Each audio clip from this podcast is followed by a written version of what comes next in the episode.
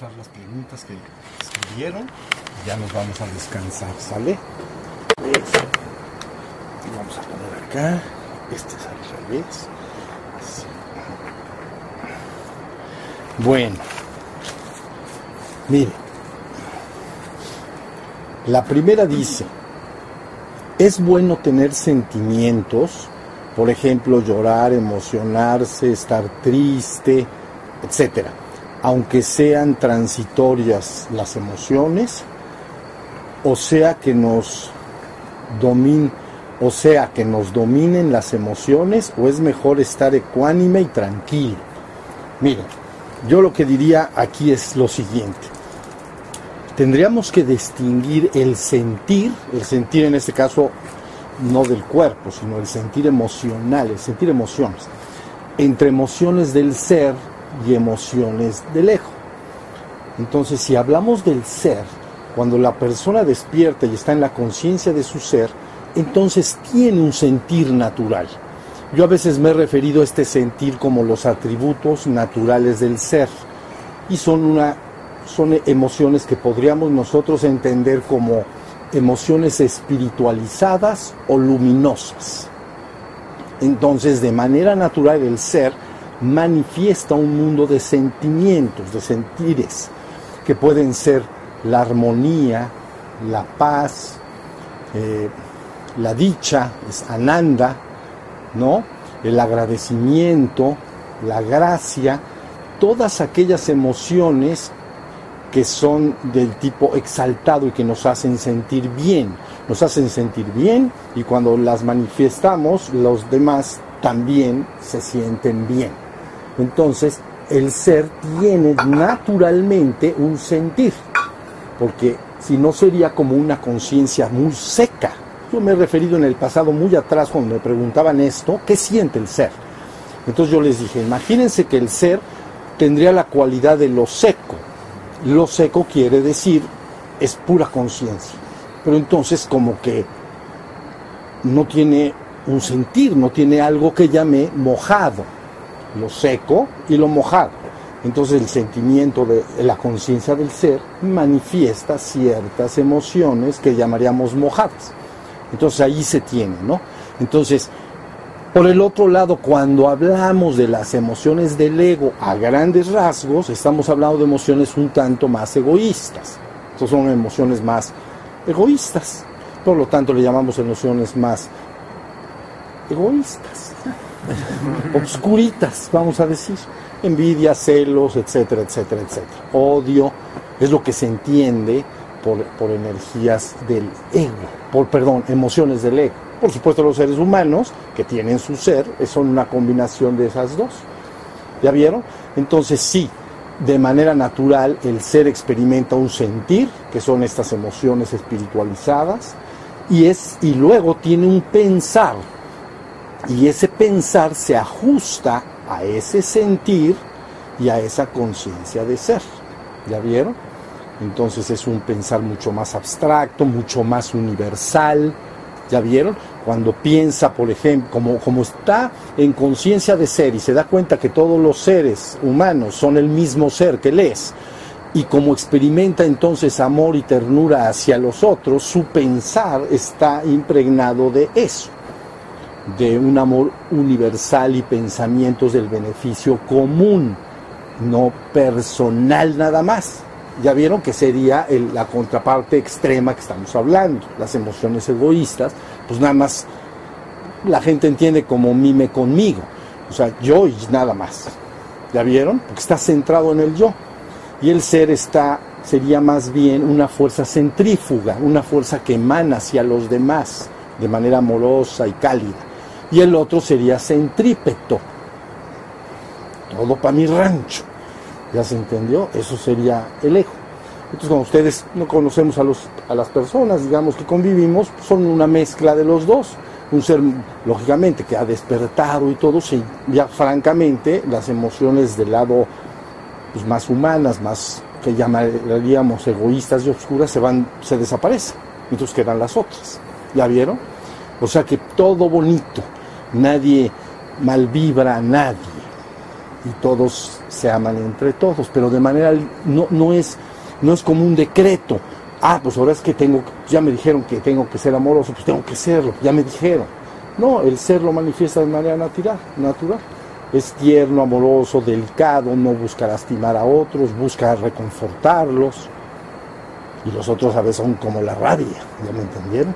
Pero bueno, ahí está. Ese es el sentir del ser y el sentir del ego. Sale a grandes rasgos. Los seres humanos andan combinados. Bien, dice, cuando desea una persona avanzar por caminos más profundos de manera espiritual, como el Tantra, ¿qué Tantra es el más conveniente? ¿El Tantra blanco, el Tantra rojo, el Tantra negro? ¿Cuál es mejor? Está preguntando la persona. Bueno, más que hablar de tantos Tantras, verde, amarillo, rojo y amarillo, digo negro, ¿ya vieron? Yo diría mi, mi opinión de, de cuál sería el mejor Tantra. Entonces, el consorte varón, el hombre, el consorte espiritual, debe aprender en sus prácticas tantras a no eyacular. Porque si no, no controla esto, entonces no es que la explosión de energía sea indebida, de hecho es muy provechosa, por eso se busca que lo haga la consorte femenina. Pero si lo hace el hombre, entonces se termina la posibilidad de seguir aportando energía en el juego tántrico. ¿Ya vieron? El objetivo del hombre es que en vez de tener una explosión, que nosotros entendemos una eyaculación y que entonces ya se terminó hasta nuevo aviso. Entonces, estar haciendo una inyección continua y sostenida de la energía durante una hora, dos horas, depende, depende, tiempo, depende del tiempo que haya. ¿Entiende? Tanto tiempo como los consortes quieren. Fíjense muy bien acuérdense que la palabra consorte quiere decir, es del latín con la misma suerte, sorte, suerte, y, consorte, la misma suerte. Quiere decir que esa pareja, cuando se dice consorte espiritual, se dice que ambos participantes, la pareja tántrica, busca entonces tener la misma suerte, correr con la misma suerte. ¿Y cuál es la misma suerte que buscan alcanzar? Fundirse con Brahman el absoluto a través del levantamiento de la energía sexual y de que esto vaya hacia arriba y afuera de la cabeza. Ahorita no vamos a detallar todo, pero eso es lo que los consortes buscan. Entonces el hombre varón, si tiene a los cinco minutos de empezar mis vidas una explosión eyaculativa, entonces pues ahora sí que se cierra, el, ¿cómo se dice? Me quedé en una tienda y ya, se me, ya vendí todo. Se acabó, se acabó todo. Entonces el hombre tiene que aprender. Solo conviene que haga eyaculaciones esporádicas si se siente mal, si ha trabajado mucho con fuego y entonces siente ciertos malestares que yo he dejado prevenidos allá en, línea, ¿no? A grandes rasgos son dolores de cabeza, ira, la persona se puede poner muy propensa a la ira, ¿ya viste? Y luego insomnio, la persona no puede dormir porque está el cerebro muy cargado de energía, deseo de vómito, es, que hay mucha energía. Entonces ahí el hombre tiene que hacer, pero como una fuga de energía, para, para, para bajar la cantidad de fuego que ya prendió, podría tener eyaculaciones, pero a grandes rasgos no debe, no debería. ¿Ya vieron? La mujer, la mujer, y ya expliqué por qué, no es porque en sí la explosión de energía sea inconveniente, sino porque ya no tendría forma de continuar con la práctica, el hombre la mujer o consorte femenina debe aprender a tener, de convertirse en una mujer multiorgásmica. ¿Ya vieron? No solo a tener un orgasmo, sino aprender a tener más. Uno, dos, tres, vamos a decir, diez en una sesión. ¿No? Como, pero, pero mínimo, dos, tres, cuatro, dos, tres, depende, y depende del trabajo que hayan hecho. ¿Ya vieron? Porque la mujer cada vez que aporta su energía en una, esa sí tiene un orgasmo, el beneficio es importante porque una parte de la energía, ella eh, hace su, tiene su orgasmo, pues, pero es una donación de energía que se da a los consortes. El hombre lo está haciendo, ya les dije, poco a poquito para que, para que no suceda lo que ya comenté. Pero la mujer, a través del orgasmo, de tener un, un, orgasmo, explota la energía. Y esa explosión de energía toma tres caminos, tres caminos. Uno se introduce dentro del varón, dentro del consorte hombre, y entonces buscará entrar en él y subir por el cuerpo para tratar de salir por la cabeza. Porque aquí arriba es donde se tiene la experiencia del absoluto, de Brahman. Ya viste, después del sexto chakra hasta el séptimo. Entonces busca que la energía ¡fum! explote y ¡fum! entre. ¿Ya vieron? Entonces el hombre, una de las tres direcciones sería hacia el hombre para subir a, a la coronilla, tratando de destapar la coronilla. No es un trabajo de cinco minutos, sino de años, y de tierno y verdadero amor y compromiso y bendición el que encuentre una hermosa o hermoso consorte espiritual. No es nada fácil.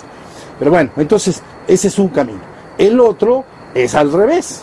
Parte de la explosión que ella tiene va hacia arriba de ella misma. ¿Ya vieron? Hacia él, hacia ella misma, buscando salir hacia arriba de la cabeza de ella misma. Entonces, ¿ya vieron? Ah, no, ¿cómo es? Ay, ay, ay. Fum, así para buscar que saliera por la coronilla. El tope máximo que se busca en el Tantra es que la experiencia se diera al mismo tiempo. Entonces ambos entrarían a. ¿Ya vieron? Si sucediera eso. Bueno, que no es fácil, se necesita mucha práctica. Y luego la explosión que se llama, eh, que dije no centrípeta, sino centrífuga. Entonces esa explosión hacia afuera hace un proceso que llamamos limpieza de los cuerpos. Quiere decir que el ser humano no tiene un cuerpo, tiene siete, ¿ok? Porque así es como se gradúa la densidad en la existencia, se llama principio septenario de la existencia. El cuerpo más denso es el físico, pero sucesivamente hacia arriba hay otros seis cuerpos más sutiles. El siguiente físico burdo se llama físico sutil y luego sucesivamente hay más cuerpos. Entonces cuando la explosión va hacia afuera, hace una limpieza y barrido de los contenidos que estén ahí de alguna manera indeseables, porque el fuego quema y disuelve. ¿La vieron? Es como darle un fogonazo. Entonces una vez y otra vez, de ambos dos, están juntos, la explosión entraría y iría a los siete cuerpos de él y a los siete cuerpos de ella. ¿Ya vieron? Eso es, eso es lo que hay que hacer. Entonces si se hace, pues así son las cosas. Entonces, cuando se habla de colores blanco, negro, uno es el que dice que jamás nunca debe tener, hay muchas modalidades, que no debe de haber orgasmo ni en el hombre ni en la mujer, o que sí se debe haber siempre en el hombre y la mujer, y entonces le ponen el negro, el blanco y, y los intermedios. ¿Ya vieron? Pero yo ya di mi opinión de cuál debe ser. ¿No? Y digamos, efectos garantizados, si la persona lo hace lo hace bien. Bueno, pues ese es el ni rojo ni tantos, mejor el que les dije yo. Sale. Y luego dice, ¿cuándo dará un cursito de tantra? ¿Ya vieron? Este les gusta. Siempre me lo piden. Y los hombres lo anhelan práctico, pero no sucederá. Va a ser teórico si lo damos. ¿Entienden? Si lo hacemos práctico, se van a inscribir 60 hombres y cero mujeres. Entonces, ¿qué? Porque va a ser un desastre. No, teórico. Pero siempre lo están pidiendo y pidiendo. Pero bueno, ahí está. Entonces dice, esta, esta persona dice, cuando, cuando cerramos los ojos en meditación, empiezo a ver formaciones de luz que van y vienen eso me hace enfocarme en ello. O sea, cierra los ojos y ve luz que va y viene. Eso es lo que estoy tratando de entender. Y entonces, que va eh, de, luz que van y vienen. Eso me hace enfocarme en ello. ¿Qué pasa con esto? ¿O por qué pasa? ¿O qué o debo hacer? Bueno, vamos a contestándole a la persona que está aquí escribiendo, si ella cierra los ojos y ve colores, entonces debe de enfocar su atención en los colores que se manifiesten. Los colores que se manifiestan está viendo energías que, que no son físicas físicas, son de los otros cuerpos que estamos diciendo. Entonces, si los ve manifestarse, que los vea. A veces se pueden ver de forma calidoscópica, ¿sí entienden? El juego ese que, que le hacen así y que muestra calidoscopio, ya saben, eh, geométrico. También puede ser como tipo mándalas. Entonces se pueden ver, la persona cierra los ojos y empieza a ver mándalas que se manifiestan y aparecen y desaparecen y, y otros de diferentes formas. Entonces para ella, que está diciendo qué debo hacer, su objeto de meditación sería estar atento de, de, esas luces, cómo se van a manifestar, nada más. ¿Ya vieron? Algo está pasando ahí. Entonces, esa sería su meditación ideal. Bueno, va. Uy, bueno, dice, usted hablaba de la trascendencia por la mañana. Mi pregunta es, una pregunta, ¿una persona puede vivir en la trascendencia en su día a día? Y si es así, ¿cómo sería vivir de esa manera? ¿Se lo puede, me lo puede, se lo, lo podría explicar con una metáfora? Mm, no, pero lo que sí puedo decir es, si la persona está, ay, bueno, mejor no, eh, vamos a decir que eh, si la persona está en conciencia de absoluto con párpados abiertos, ¿ya vieron? Si la persona entra a la conciencia del absoluto con párpados cerrados, se mete esa conciencia, se llama Nirvikalpa Samadhi, y es un estado de trascendencia total, en el cual desaparece el universo manifiesto y solo permanece el uno y único. ¿Ya vieron? Entonces una reabsorción. Se le llama Nirvikalpa Samadhi. Ustedes siempre presten atención a las palabritas de este tipo. Nirvikalpa Samadhi. Entonces, samadhi es el estado de la conciencia. Samadhi es un estado de conciencia. Samadhi. Nirvi, ¿qué les dije en la mañana de nirvana? Extinción. ¿Ya? Kalpa. Kalpa es Kalpa es una manifestación. Kalpa quiere decir manifestación de un universo que luego se va a reabsorber. Entonces, y que se le llama Mahapralaya, gran disolución. Se diluye, así como tú respiras, sacas el aire, Ahí está la manifestación, vamos a decir, de tu aire. Y luego harías, ¿ya viste? Se manifiesta y se reabsorbe. Ya está. Entonces, eh, cuando se manifiesta se le llama un kalpa, manifestación de una existencia dada, para tener una experiencia dada de las chispas divinas. Van a tener una experiencia ahí adentro. Y entonces la palabra nirvi kalpa samadhi quiere decir estado de conciencia Nirvi, donde se extingue hasta el último residuo de kalpa, no hay manifestación. Entonces la persona sufre, la persona que lo vive sufre, bueno, no sufre, experimenta una reabsorción completa al estado de trascendencia pura. ¿Ya vieron? Entonces técnicamente una persona está en Nirvikalpa Samadhi, tú lo podrías ver así, como medio adormecido, digamos. ¿Ya vieron? Como si estuviera así si, si es que llegó a ese estado. Puede estar así también y no estar en ese estado. Pero si llegó a ese estado, sí, exacto. Pero no crean que todos los que te encuentres en el zócalo de la ciudad está en Irvical Samadhi. No, no es exactamente eso. Pero bueno, entonces para que diferencien. Ahora, hay otro estado de absoluto en el cual se llama, ustedes lo van a entender con ojos abiertos. La persona entra al Nirvikalpa Samadhi experimenta la trascendencia absoluta donde no hay manifestación, solo lo divino es, y tú eres lo divino, no hay más que lo divino, pero imagina que por razones que no vamos a tocar ahorita, la persona abriera los ojos y quedara enchufado con esa conciencia, pero viendo esta realidad que estamos viendo. ¿Ya vieron? Entonces, la conciencia de absoluto entra y se impregna en todo lo que ves todo se convierte, todo está pleno del Señor, todo se llena de esa vivencia del absoluto. Entonces cada persona, cada árbol, cada pájaro, cada nube, cada lo que sea, es completa y totalmente el absoluto. ¿Ya vieron? Bueno, ese es lo que está preguntando acá, que si una persona está en la trascendencia puede hacer la vida normal. Entonces, la verdad, la verdad, vida normal, normal, normal, no. Entonces, si la persona estuviera ahí, tendría que tener una vida extraordinariamente aislada y como muy, ¿cómo decirlo?, retirada. ¿Ya vieron? Estaría... Si por alguna razón esa persona tuviera que dejar y hacer una misión en el mundo, es como si se le bajaran las rayitas. ¿Ya viste? Como si la divinidad bajara un poquito como el radio, que le bajamos rayitas para que pueda estar como más en contacto y poder interactuar más. ¿Ya vieron? Entonces, bueno, esa sería la situación. Si estuviera en un, en un nirvana completo, eh, no, no nirvana, en el estado del absoluto completo con ojos abiertos, tendría que tener una vida mucho, muy eh, poco activa. ¿Ya vieron? Hablar muy sencillamente. Pero a veces hay que hacer algo. Por algo vuelve a abrir los ojos. El absoluto. ¿Ya vieron?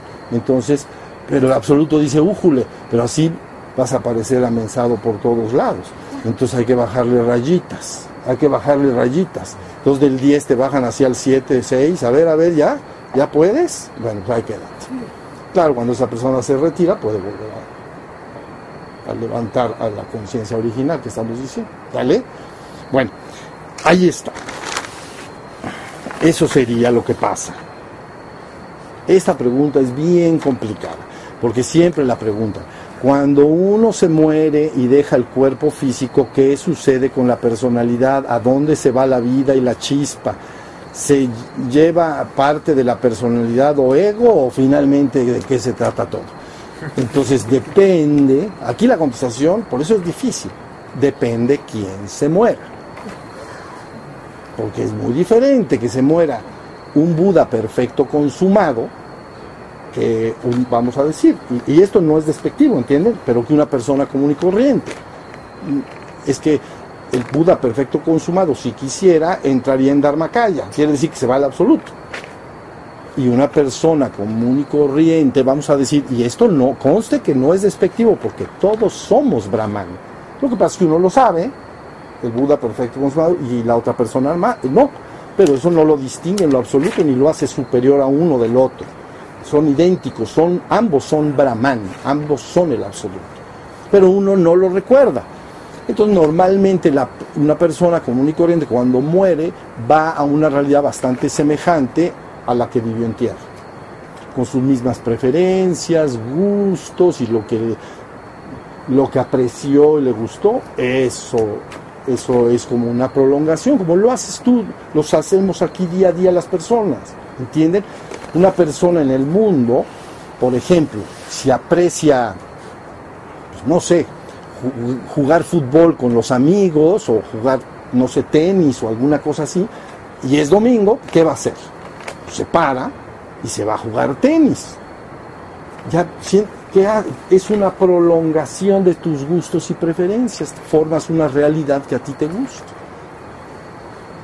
Un día alguien que me preguntó, de dónde estaba su hijo, y le dije, pues está jugando tenis, pero no le gustó nada. Pero eso era verdad. Estaba jugando tenis. Ya se había muerto, pero estaba jugando tenis. Pero a no le parecía una cosa muy rara. Pues formas una realidad muy semejante a la que tú, lo que tú aprecias, amas y valoras. Y las personas con las que amas y valoras, etc. ¿Ya vieron? Pero esta pregunta es bien compleja, porque ¿quién es el que se está muriendo? Bueno, qué tipo de conciencia es la que está muriendo. ¿La vieron? Entonces, bueno, hasta ahí la vamos a dejar. Dice, ¿qué relación hay con el mm, qué relación hay con el estado despierto y salir en el astral? ¿Ven que se dice del viaje astral? A volar se ha dicho, entonces viajes astrales. Bueno, entonces a ver, ¿qué les puedo decir? Estrictamente, bueno, estrictamente hablando, podrían ser como dos cosas que finalmente se van a lograr. Uno es el despertar de la conciencia, porque está diciendo qué relación hay entre el despertar y un viaje astral. Lo que está preguntando es qué relación hay entre el despertar y los fenómenos paranormales, o los sidis o poderes. ¿Ya se entendió? Sidis o poderes. ¿Qué relación hay? Está diciendo. Entonces, finalmente, el ser en la experiencia, en la existencia, ambas dos cosas las va a desarrollar plenamente. va a lograr su despertar completamente y todos los sidis y poderes o fenómenos paranormales se van a lograr desarrollar plena y totalmente. Es parte del proceso. Pero la gente a veces se confunde creyendo que si se despiertan los poderes ya por eso despertaste. Y no es así. ¿Entiendes? Hay personas que pueden hacer viajes astrales y su conciencia no está despierta. No está despierta.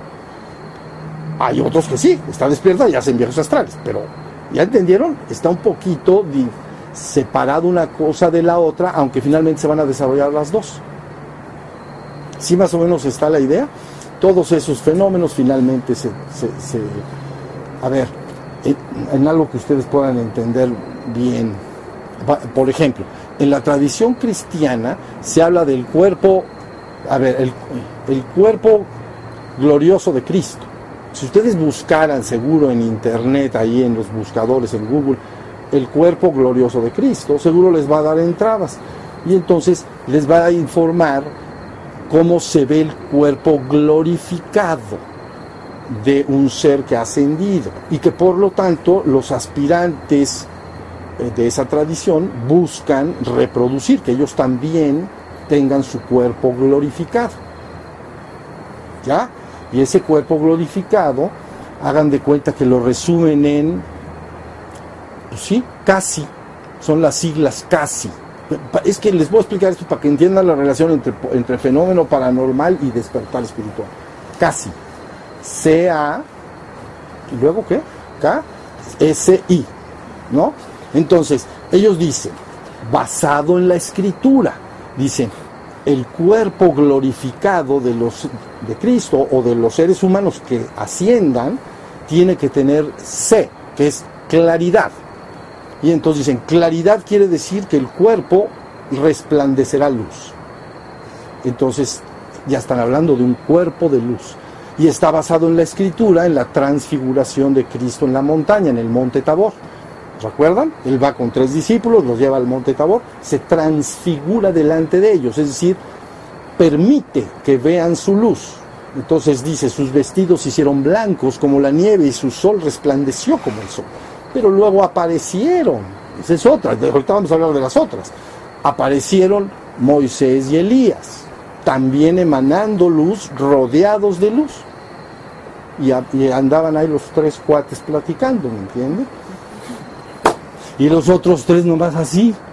Oh my God, así dijeron, así dijeron, hasta inglés aprendieron. Mm, lo bueno es que no les dio un infarto, que eso puede. Entonces, pero bueno, claridad. Ya vieron, porque se toma la escritura y se dice, ah, el cuerpo glorificado de Cristo emanaba luz, claridad. Nosotros cuando estemos en los cielos, tendremos que tener un cuerpo claro, o sea, traslúcido y que emane luz. Por eso habla de los cuerpos de luz resplandecientes. ¿Ya vieron? Bueno, ya está la C. Luego sigue la A. Entonces, la A ellos le ponen agilidad.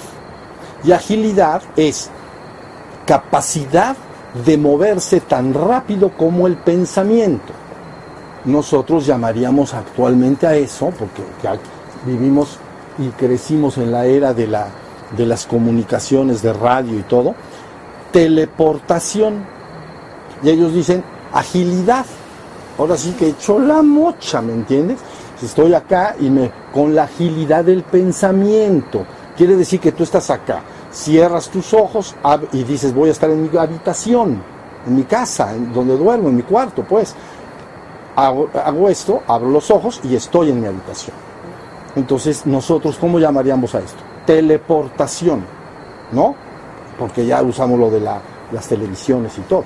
Pero ahí se llama, eso se llama agilidad. Y por lo tanto, como es tan rápido como el pensamiento, la capacidad de estar en dos o más lugares al mismo tiempo. Eso le llaman bilocación, bi de dos, localizado en dos lugares. Entonces habla de muchos santos que han, y místicos que llegaron a gran desarrollo en este sentido y tenían el don o el carisma de la bilocación, poder estar en dos lugares al mismo tiempo. ¿Ya vieron? Entonces ya, y ahora ya están viendo el, fenómeno paranormal, teleportación. Bueno, entonces ya cuál vamos? Es casi, ¿verdad? Entonces A, luego KS, luego K, sí, la S. Entonces la S es sutileza. Y derivado de la palabra, nuevamente es lo mismo. Porque la palabra dice, está escrito. Es que estábamos todos nosotros y de repente Él aparecía entre nosotros.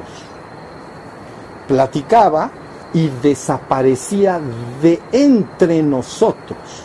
No decía, la palabra no dice, tocó la puerta, le abrimos la puerta, entró por la puerta y cenó con nosotros. Y luego, ya te vas, vamos a la puerta y ya te vas. La palabra dice, aparecía de en, las puertas estaban cerradas y aparecía entre nosotros y desaparecía de entre nosotros. Entonces, ¿qué quiere decir eso? Que la, o sea, es otro fenómeno paranormal. Y entonces, y le llaman ellos sutileza, pero ¿saben por qué le llaman sutileza? Porque dicen, es que debe que tener la capacidad de entrar por atravesar las paredes, por eso es un cuerpo sutil, porque atraviesa las paredes. Si no, pues ya sabes, viene corriendo, viene con la otra habilidad que, como el pensamiento, rebotas, pero para atrás. Entonces tienes que poder atravesar la pared. Entonces ellos en su imaginaria dicen, tiene que tener la capacidad de la sutileza, como si tuviera que atravesar la pared. ¿Ya vieron? Es otro fenómeno paranormal. ¿No? Y luego el último se llama... ¿El que era? Casi. Y, y la I. Ok, la I es inconmovible. Inconmovible lo que quiere decir es un cuerpo no sometido a la vejez, la enfermedad y la muerte. Porque es un cuerpo transmutado hacia lo sutil. Entonces, estos cuerpos corruptibles están sujetos, por eso están expulsados del reino, ¿no? Así está en el mito. Están sujetos a la, a la enfermedad, a la vejez y a la muerte. Eso está bien gacho, las tres, de plano. Enfermar, ¿a quién le gusta? Nadie. Envejecer, a nadie le gusta. Y, y morir, a nadie le gusta. ¿no? Entonces dicen inconmovible, no sujeto a la enfermedad, a la vejez y a la muerte. Entonces es un cuerpo que parece físico, pero está transfigurado. Es el siguiente de arribita, ¿ven de los siete? El que sigue arriba, pero le tienes que inyectar fuego para que se, para que se ascienda. O sea, para que esté ascendido. No nomás cualquiera, porque todos tienen ese cuerpo. Se llama cuerpo etérico. Pero si quieres que ese cuerpo sea glorioso, necesitas meterle fuego y todo lo que hemos hablado. ¿Ya vieron? Entonces ahí tienes con esas palabras casi, ya viste la relación como en la palabra, hablo tradición cristiana porque la conocen ustedes bien, como dicen, oye, pues todos esos ahorita se llaman fenómenos paranormales. Aparecer y desaparecer, ¿no? Como Moisés y Elías, sería lo mismo que aparecer en esa habitación con ellos. Pero ellos en la imaginaria dicen, pues seguro atravesó la pared y ni cuenta nos dimos. ¿Ya vieron? Entonces queda registrado así es sutil, atraviesa paredes. ¿Para qué las quiere aparecer? Si nada más hace así, ya está ahí adentro. ¿Ya me entendieron? Bueno, ahí está. Entonces la pregunta para que entiendan el asunto, está diciendo, ¿qué relación hay entre el despertar y el viaje astral?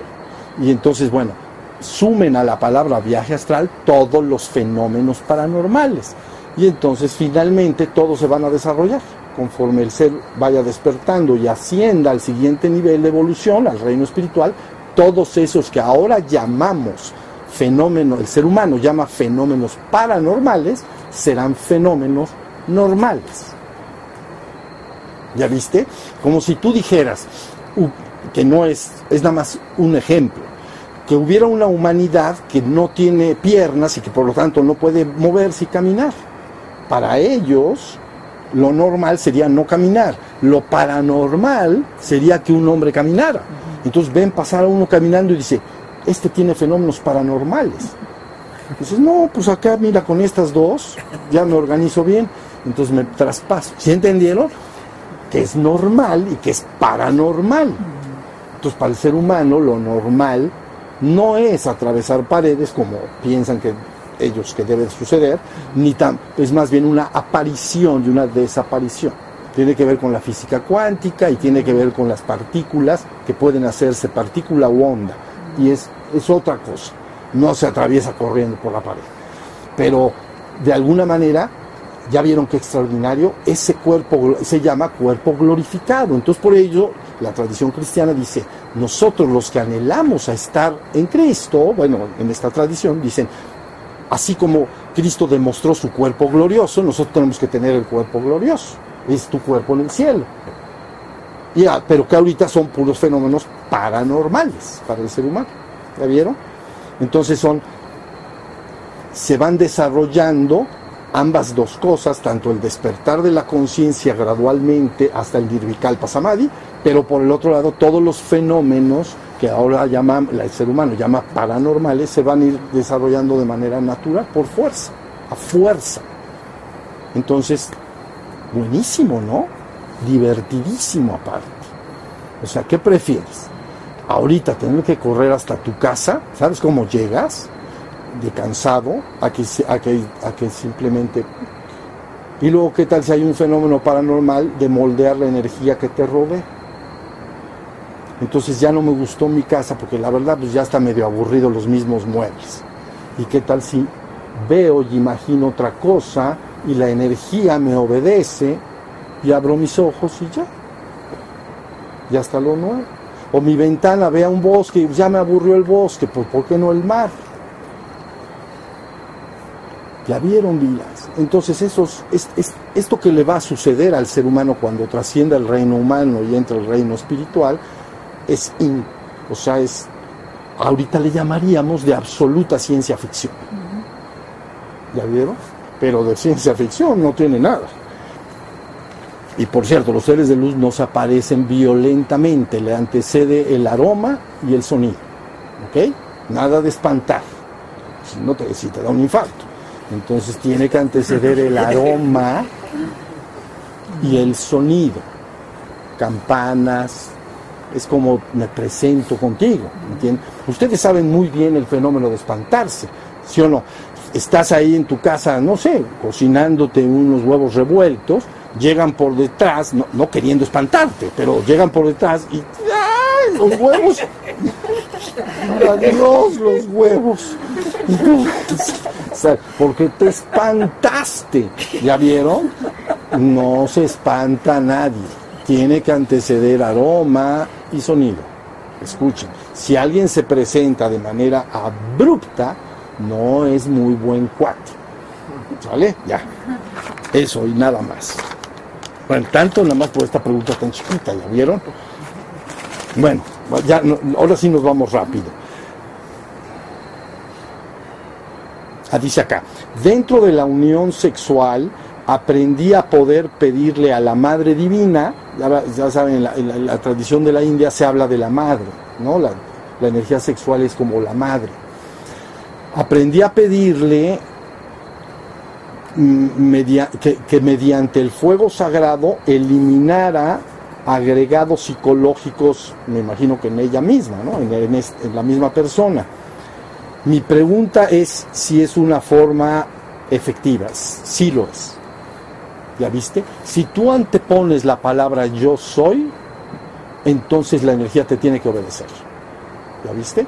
Entonces tú dices, yo soy el fuego sagrado y divino de Dios, o el nombre que le quieras poner, o yo soy el fuego sagrado de la divinidad, disolviendo cualquier energía de no sé qué cosa tenga la persona, la energía de miedo o energía de lo que sea, disolviéndola y transmutándola y regresándola al reino espiritual de luz que yo soy. Entonces, pero dijiste yo soy. Fíjense muy bien, esto importa. Si tú antecedes la palabra yo soy, la energía te tiene que obedecer. En este plano físico más lento de lo que en los planos superiores, en los planos superiores automáticos, pero acá obedece, la energía obedece. Entonces él la está preguntando, ¿es una forma efectiva? Sí. Y tú dices, yo soy el fuego sagrado y divino, manifestándose en mi vida y en mis asuntos y disolviendo tales energías o tales cosas que no quiero tener en mi persona o lo que sea, entonces él tiene que obedecer. Pero no tiene así, obedece, porque le estás diciendo yo soy eso. Y los seres humanos están aprendiendo a ser creadores de realidades, están aprendiendo. Entonces, deben de aprender y saber que la energía de la existencia está disponible para que tú la uses. Y cada vez que tú le dices yo soy esto, ¿la vieron? Entonces ella trata de reproducir lo que tú estás afirmando ser. Te obedece porque tú eres un ser creador de realidades. ¿Sale? Entonces aguas con decirse cosas que no quieres. Yo soy menso, yo soy pobre, yo soy tonto como nadie. Y entonces, porque al rato, a ver, y ya empieza a hablar como lo que te platiqué. Entonces, aguas, todas las afirmaciones de luz, todo el tiempo. ¿La viste? Todo el tiempo. Yo soy un ser poderoso, manifestando, manifestando la realidad que yo deseo en mi vida, en mis asuntos. empiezas a aprender cómo se maneja el fuego. ¿Ya vieron? Entonces, bueno, sí sirve. Otro ya. Ya nos vamos a ir más rapidito. Dice acá, diferencia entre buscador y peregrino espiritual. Dice, aunque sea breve porque la respuesta salió en YouTube y no la capté. Y dije, pues que la, habré explicado tan mal. Entonces, dice, diferencia entre buscador y peregrino. Entonces, esto lo que quiere decir es que hay seres humanos, y no todos, que detonan una ansia o búsqueda espiritual. Al principio no está muy definido, pero empiezan a sentir algo y empiezan a buscar. Eso se llama buscador espiritual. Entonces, lo clásico, ¿no? Pues platicarás con amigos, comprarás libros, te meterás en cursos, pues buscarás ahí en internet, eres un buscador. ¿Ya vieron? Estás buscando qué es el sendero espiritual porque quieres recorrer el sendero espiritual, es lo que te urge por dentro. Quiero recorrer el sendero espiritual, pero no sé cuál es ese sendero espiritual, entonces tengo que buscarlo. Y lo buscas como puedes, ¿no? Con los amigos, les repito, con los libros, con te metes a un curso, al otro, al otro. Pero finalmente, si eres bendecido, que ahora cada vez toda la humanidad va a estar bendecida, la persona reconoce de todo lo que buscó y dice, este es el sendero espiritual. Ahora sí ya me quedó más que claro entonces debería convertirse en un peregrino espiritual. Peregrino es el que ya recorre el sendero, ya no está buscando, ya tiene perfectamente claro lo que tiene que lograr. Y entonces se aplica la tarea de, caminar el sendero, digamos, recorrer el sendero. ¿Ya vieron? Entonces, creo que mi comentario que veo en YouTube, yo decía, tú debes buscar el sendero espiritual y lo que es el, lo que es el trabajo espiritual hasta que lo encuentres. Pero ya que lo encuentres, concéntrate en él, porque no, no porque el tiempo importa vidas. Tienes poco tiempo, no es, o sea, tu vida es tu tiempo.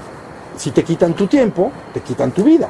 Entonces, de por sí se puede dificultar encontrar bien lo que es el sendero espiritual, y ya que lo encuentro, sigo buscando y me sigo metiendo por todos lados, como dicen por ahí, pateases, porque ya sabías cuál era el sendero, pero a lo mejor tu ego, que no quería recorrer de verdad el sendero, te desvía y te dice, ay, léete este otro libro, y ahora métete no sé qué, y ahora no sé cuánto, y ahí vas.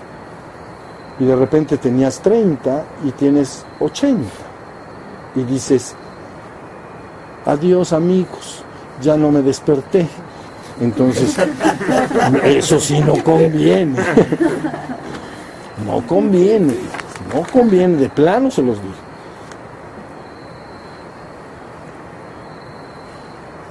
Újule. Esta pregunta nada más la voy a tocar muy brevemente y luego me echó más puntos acá, pero eso, esta una nada más. Cuando una persona duerme, es decir, cuando se mete a la cama y duerme, ¿Quién es el que duerme? ¿El ser, la mente o el cuerpo? Entonces, bueno, primero evidentemente duerme el cuerpo. La conciencia se retira a la mente. Y entonces pueden venir dos operaciones. Una cosa que llamamos sueño con ensueños, y que si tengo el control de esos sueños se llama sueño lúcido o viaje astral, ¿ya viste? Pero puedes profundizar más y si rebasas ese nivel entras a la conciencia de ser es lo que llamamos sueño sin ensueños. Es un sueño muy profundo y muy reparador. Las personas cuando entran ahí, y, aunque sean cinco minutos o diez, se sienten muy, muy recompuestos. Y entonces nada más queda el puro ser. ¿Ya vieron? El que logra y sabe cómo entrar ahí, lo que hace es que el cuerpo se duerme, empieza a resoplar, o sea, uno sabe que el cuerpo se durmió porque va a empezar a, respirar dormido. Entonces la conciencia ya sabe que el cuerpo se durmió. ¿Ya? Podría pasar a la mente o el reino de la mente y hacer algo, como un viaje astral que dicen o lo que sea. Y si no quiere eso, entonces retira al ser. Sería como entrar en meditación, te vas y dices, ah, pues aquí hay pensamientos, me recojo más, más, más, ah, ya, ya me metí al puro ser. Entonces ahí estarías el tiempo en que el cuerpo se repara. ¿Ya vieron? Y ya luego puede salir. La dificultad para muchos es que a la hora de salir de ese ser puro, pasa otra vez por la mente y se activan otra vez los sueños. Entonces cuando la persona se despierta, eh, recuerda que estaba soñando y olvida que estaba en el ser ahí al fondo. ¿Ya vieron? Pero bueno, ahí está. ¿Qué más? ¿Aguantan todavía? ¿Un ratito más? ¿Sí? ¿Seguro? Eso.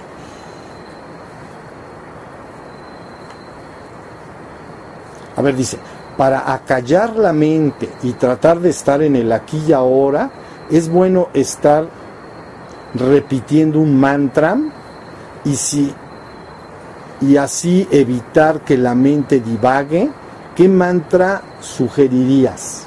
Eso es lo que está diciendo.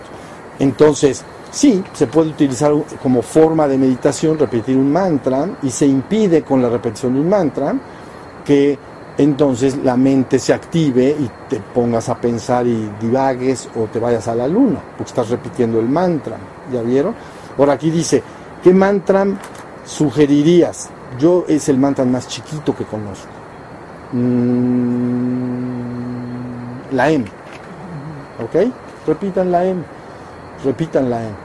Y van a ver, háganlo algún día, quédense una hora y cuando abran los ojos, vas a decir, ¿qué es pensar? hasta olvidar pensar se te va. Pero bueno, y luego ya te acuerdas y ya empiezas a pensar otra vez. Dice, mi maestro, mi trabajo es hablar mucho, pues soy profesor. ¿Cómo puedo hacer para mantener la observación durante la jornada? Me cuesta demasiado y me pierdo en pensamientos y emociones. Eh, y entonces, ¿qué debo hacer? No? Bueno, efectivamente, fíjate bien, hay trabajos que son muy repetitivos y mecánicos que no implican la mente, ¿no? Por ejemplo, hubo un tiempo que comenté yo ahí en el jardín donde acostumbro sentarme, antes en el pasado había una puerta y un policía en una silla, y yo lo veía cada vez que pasaba y dije, este hombre, si supiera lo que tiene que hacer, se muere siendo un Buda. Es el trabajo ideal. No tiene que pensar en nada. Está todavía sentado. Y entonces, pero hay de dos.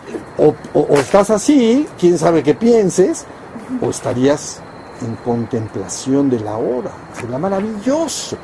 Porque es un, es un trabajo repetido y un trabajo que no implica un ejercicio de la mente. ¿Ya vieron? Pero luego hay otros trabajos, que es el caso de la persona que escribió acá, pues que tiene que atender a los estudiantes, tiene que enseñarles. Ahí hay actividad de la mente. Y luego eh, también hay actividad en los trabajos en relación a las computadoras y todo eso, ¿no? En mandar mails y todo. Entonces, efectivamente, se dificulta porque por un lado quieres activar la mente, bueno, tienes que activar la mente, si te quedas delante de tus de los pupilos del así, maestro, ¿qué, ¿qué, desea usted? Espérense, espérense, estoy contemplando, estoy en el aquí y en el ahora, van a decir, ay nanita, este ya se nos desenchufó. Entonces, no conviene, tienes que, tienes que decir, yo aquí les explico primero. Entonces, ¿ya vieron? Entonces, no, no se puede. Pero no, no, a la verdad sí se puede. Ahora, ¿cuál es la respuesta a esto? Tienes que consumar tu despertar. Quien lo haya escrito tiene que consumar su despertar. Cuando lo haya consumado, Puede estar como el policía que estamos diciendo, o puede estar como profesor o en la computadora y su conciencia estará siempre permanentemente alerta y vigilante de sí mismo haciendo una tarea. Y nada más. Se, se callaría un segundo ya está la conciencia. Me preguntan, hablo, lo que sea, y está la, yo ahorita estoy hablando y está la conciencia al 100, ¿entienden? Entonces no digo, es que cada vez que hablo ya se me olvidó quién soy. No, no, ya está la conciencia consumada. Entonces, la verdad, el trabajo es consumar, para que luego al usar tus herramientas que son físicas o mentales, el caso del policía es más físico, el caso del, profesor, digamos, más mental, cuando uses tus herramientas que no te, que no te adormezcan, que no te olvides de ti, de la conciencia que eres. ¿Sí estamos? Pero hay que consumar el trabajo. Esa es la verdad. Bueno, nos quedan tres. Hola maestro, me da mucha emoción conocerlo. Quisiera saber si, si los karmas se pagan en varias vidas o si lo que hacemos en esta vida se paga aquí en esta.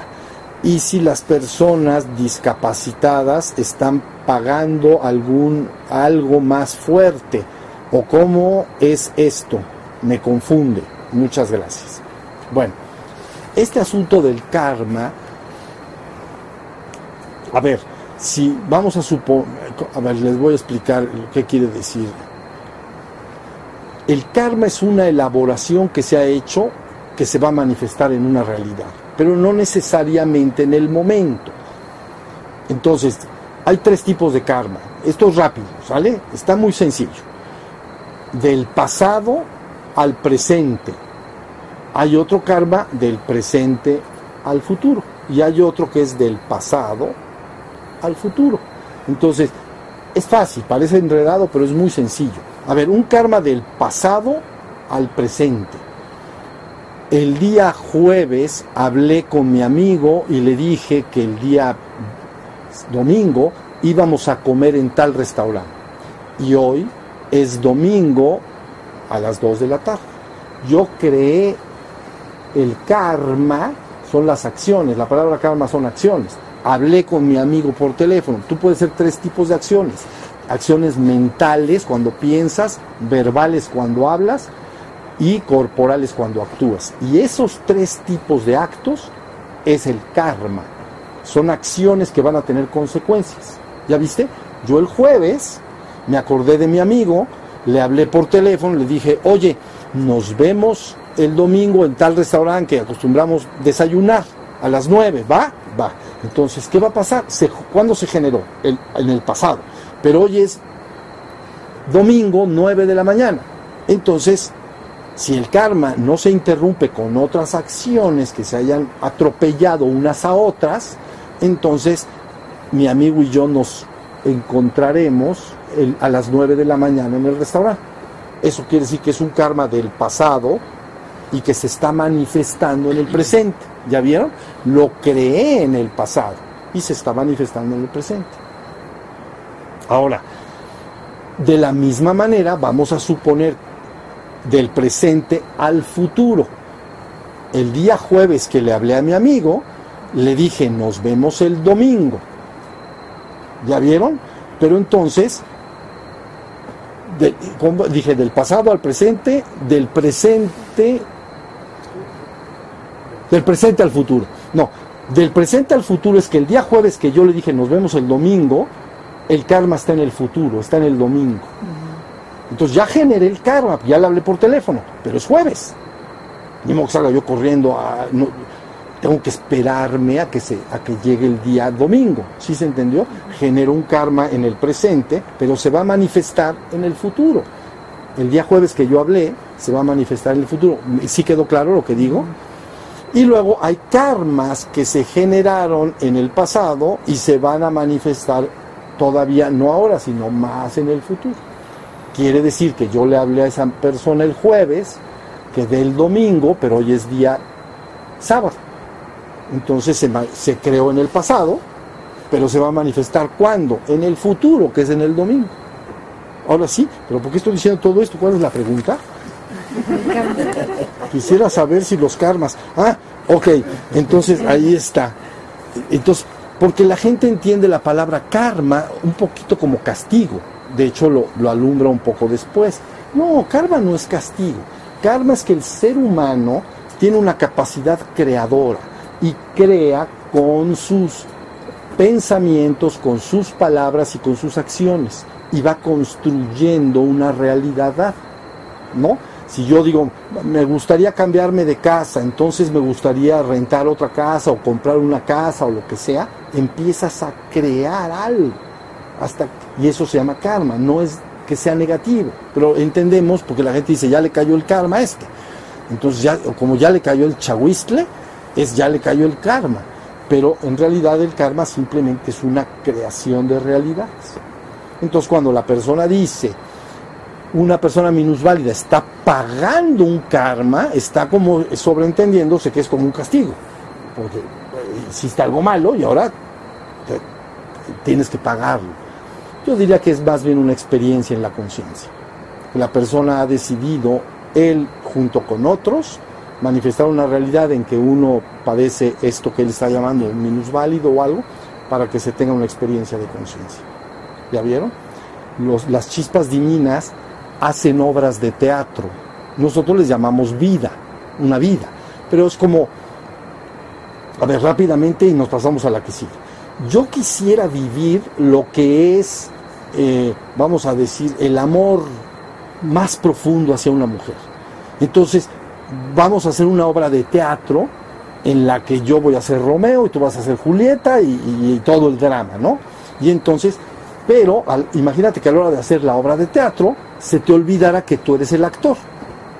Te identificas con el Romeo.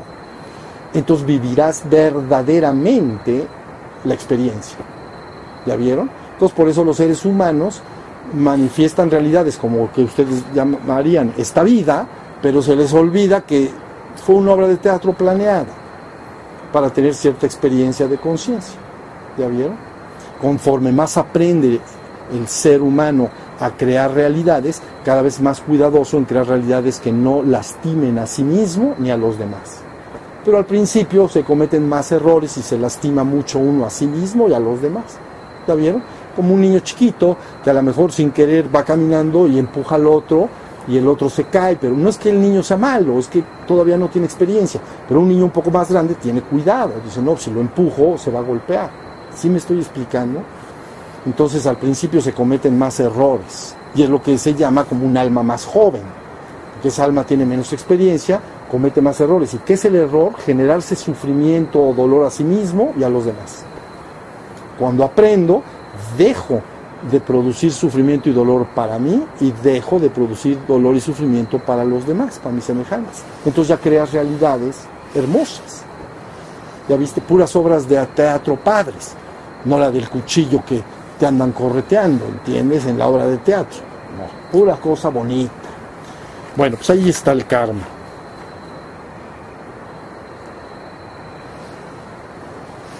Bueno, aquí la persona me pregunta algo, pero ya lo hablé en privado con ella. Y luego la segunda dice, hoy sentí, hoy sentí que yo ondeaba.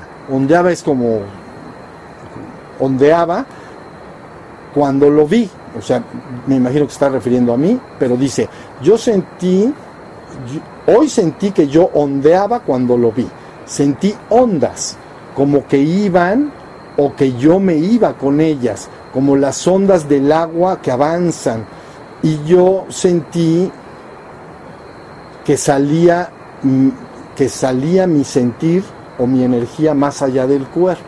¿Ya vieron? Sintió bonito, pues. es que está medio, está difícil explicar, pero es lo que tú sientes cuando ves a un ser querido y te da mariposas en el estómago. Eso es. Pero son tantas ondas, pero eso es lo que, eso es lo que sintió. ¿Ya vieron? Eso es lo que se sintió. Bueno, y ya la